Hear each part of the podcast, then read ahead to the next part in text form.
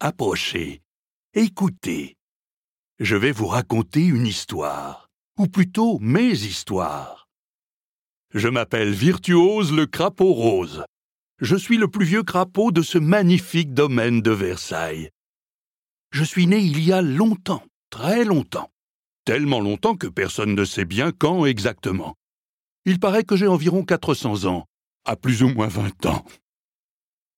Je ne suis vraiment pas un crapaud comme les autres. En plus, je suis rose. Pas courant comme couleur de crapaud, rose. Et pourquoi? Eh bien, à ma naissance, une fée s'est penchée sur mon nénuphar et m'a fait un merveilleux cadeau. J'ai autour du cou un petit livre magique. Un livre magnifique à la couverture rouge brodée d'or. Ce livre, c'est ma mémoire. Tout ce que je vois, tout ce que j'entends, tout ce que je sens, si grave à jamais. Seulement j'ai aussi un problème. Quoi donc? Eh bien, quand j'éternue, mon livre s'agite, devient immense et tout se mélange, ça devient n'importe quoi. Une seule solution pour rétablir la situation, remplir la mission que me confie mon livre magique. Autant vous dire que j'essaie de rester tranquille pour limiter les dégâts. Mais à cette saison, ce n'est pas facile. Je parle, je parle, mais voilà que j'aperçois Antoine et Lila. Ce sont mes jeunes amis. J'aime leur faire découvrir le domaine. Aujourd'hui, nous allons nous promener du côté du belvédère. Et me voilà parti pour partager avec eux la magie de ce lieu. Je commence par leur montrer comment, tout autour, je sautille à loisir dans la verdure. Puis comment, sur le grand rocher, je joue si bien à saut de crapaud. Et pour finir, je les emmène à la grotte et au bord du lac, où j'aime tant flâner en coassant des chants d'amour. Dire que tout ça, c'est grâce à la reine Marie-Antoinette.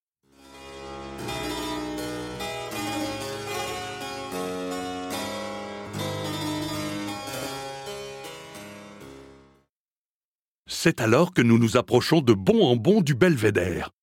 Quelles sont belles les couleurs de la campagne sur les murs. Et les amours qui jouent dans le beau ciel peint au plafond. Et cette vue. En face, le temple de l'amour. Et là, à droite, le rocher. Quoi? J'aime tant cet endroit. J'y ai vu aller et venir tant de monde. Comme la reine Marie-Antoinette, justement, qui venait pour pourquoi déjà? Et voilà, c'est tout moi. Je vieillis, je perds la mémoire et j'en oublie ce qu'on y faisait dans ce belvédère. Ça m'agace, mais ça m'agace. Alors que je cherche de toutes mes forces dans ma mémoire, je sens une petite brise se lever. Oh Oh non, non, le vent c'est dangereux pour moi parce que quoi Quoi Quoi Catastrophe Mon minuscule livre tombe au sol et se met à grandir, grandir. Les pages tournent à toute vitesse pour brusquement s'arrêter et faire s'envoler des notes de musique. Plein de petites notes, des blanches, des noires, des croches et même des doubles croches qui virevoltent autour de nous en entonnant une cantate. Et tout en chantant, les scies viennent se poser délicatement sur la tête d'Antoine, les dos sur la tête de Lila et le la sur ma tête à moi que c'est drôle. Mais voilà que les notes se tordent et se distordent et vont chatouiller les instruments ornant le belvédère. Lila reconnaît une harpe.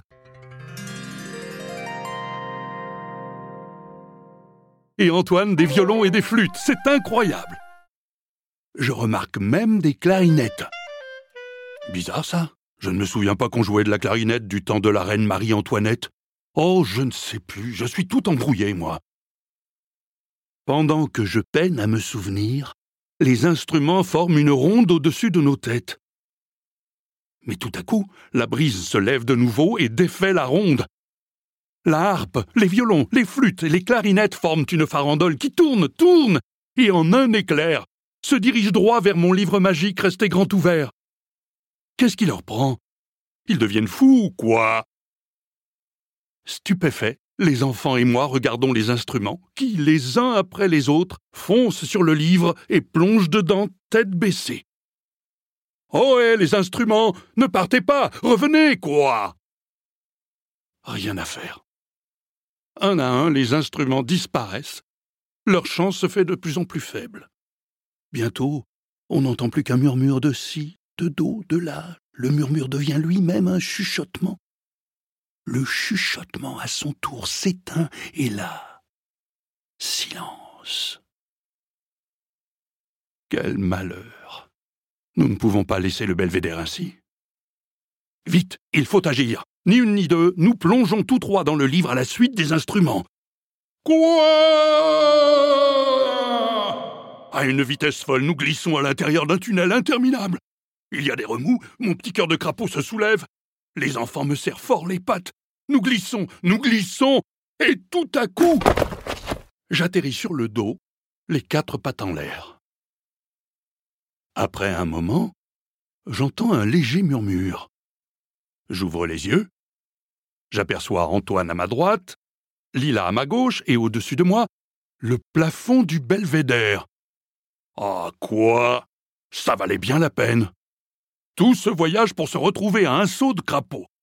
Je suis catastrophé. Tout est encore de ma faute.